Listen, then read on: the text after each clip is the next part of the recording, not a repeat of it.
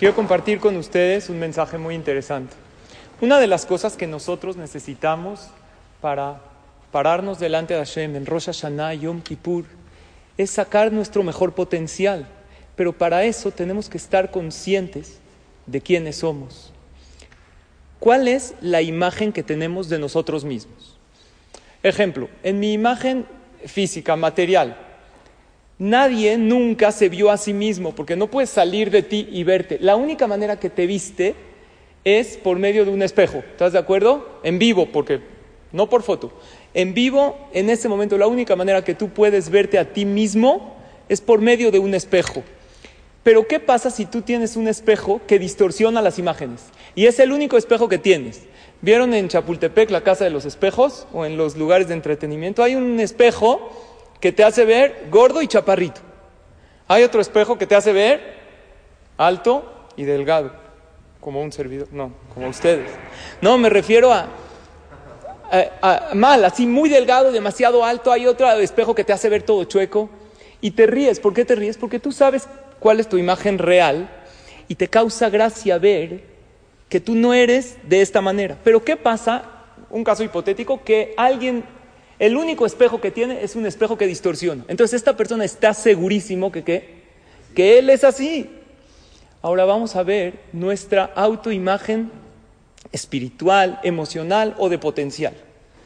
Una persona tiene una imagen de sí mismo, no puedo, soy un fracaso, creo que decepcioné a todos. ¿Eso de dónde lo sacaste? Eso es una historia que te contaste tú, porque tú tienes pensamientos todo el tiempo que te dicen lo que puedes, lo que no puedes, y esas, esos pensamientos nos construyen y construyen nuestro potencial. Entonces una persona piensa, no, pues yo no puedo hacer dieta, no puedo sacar adelante mi matrimonio, no puedo tener shalom bait, o no puedo con la religión, no, estas, las mitzvot no son para mí. Eso te lo dijiste tú, pero en realidad la solución es la siguiente. Hay que agarrar los pensamientos y dividirlos en dos. ¿Qué pensamientos me hacen crecer? ¿Y qué pensamientos me minimizan? Los que me hacen crecer, les hago caso.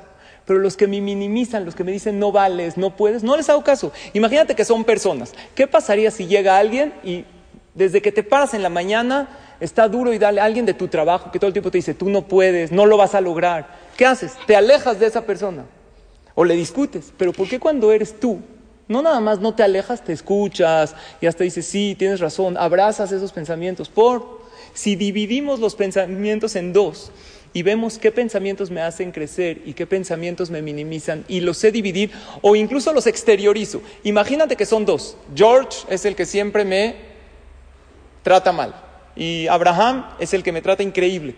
Entonces pues me voy a alejar de George y cada vez que me viene a hablar voy a decir, no quiero hablar contigo, no me interesa. Incluso en la psicología cognitiva se habla que la persona se maneja por medio de diálogos interiores. Rab Arturo, corrígeme si estoy mal. ¿sí? Y esos diálogos son los que construyen nuestra imagen. Por lo tanto, la invitación es que aprendamos a dividir esos pensamientos y los que no nos hacen crecer, por favor, vamos a alejarnos de ellos. Incluso también se puede discutirles a ellos. Puede ser que tenemos una autoimagen con un espejo que es el único que tenemos que ha distorsionado nuestra imagen y ese es el que nos ha limitado mucho tiempo. ¿Qué opinan? A mí se me hace una idea interesante. Analícenla, piénsenla y si les hace sentido, llevémosla a cabo. Mucho éxito.